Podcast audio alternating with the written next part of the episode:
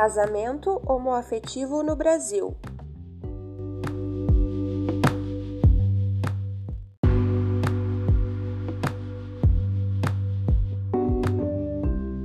Em 2011, o Supremo Tribunal Federal reconheceu que pessoas do mesmo sexo poderiam constituir uma família, que se deu através de muita luta social das partes interessadas.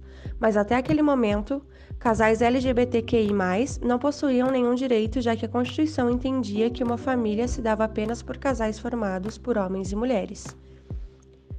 Foi então que, em 14 de maio de 2013, através da Resolução 175 publicada pelo Conselho Nacional de Justiça, o casamento homoafetivo passou a valer no Brasil. Casais do mesmo sexo têm direito ao casamento civil e à conversão de união estável em civil. Além disso, a resolução estabelece que tabeliães e juízes são terminamente proibidos de se recusar a registrar qualquer união desse tipo. O divórcio também funciona da mesma forma. A autoridade que se negar a celebrar ou converter a união estável homoafetiva em casamento pode sofrer um processo administrativo, uma vez que estará desrespeitando uma ordem superior. Casais com pessoas do mesmo sexo têm todos os direitos e obrigações previstos em lei e firmadas no contrato, como a partilha de bens, a herança da parte de patrimônio do cônjuge em caso de morte, participação em plano de saúde e pensão alimentícia. O direito ao casamento igualitário no Brasil ainda não garante-se em lei, apenas pela justiça.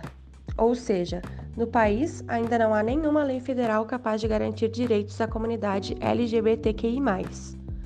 Nesse meio tempo, em junho de 2019, o STF decidiu enquadrar homofobia e transfobia no crime de racismo até o Congresso aprovar uma lei sobre o tema.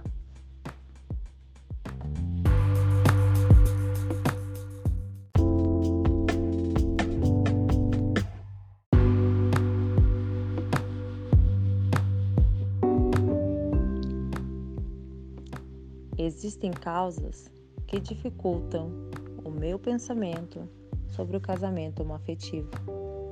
Fui criada em uma educação conservadora e religiosa, que me leva a ter uma visão muito pessoal sobre o que é o casamento. Porém, de forma alguma, o fato de ter relações homoafetivas interfere na minha vida seja por razões religiosas ou preconceito. Não temos direito de interferir na decisão ou no futuro de ninguém, pois trata-se de um direito à intimidade no qual até mesmo o Estado deve interferir o mínimo possível. Acredito que as pessoas que defendem essa causa ou até mesmo vivem devem brigar por seus direitos, sim, em todas as instâncias, e esses direitos devem ser reconhecidos.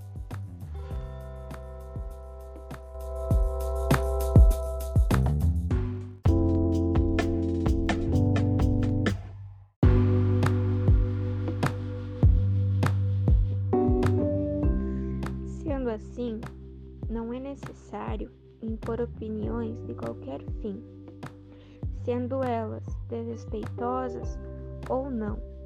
Devemos ter empatia e respeitar e aceitar as escolhas do outro.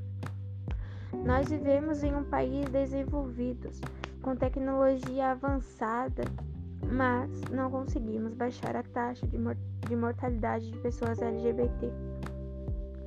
Por quê? Acham que isso não é de Deus ou isso é feio ou constrangedor. Tudo bem, fomos criados de uma forma diferente, mas nem por isso lhe dá o direito de opinar na vida que não é sua. Temos que ter respeito, primeiramente. E se você não gosta, guarda para si. Ninguém é obrigado a ouvir tua opinião sendo ela desrespeitosa.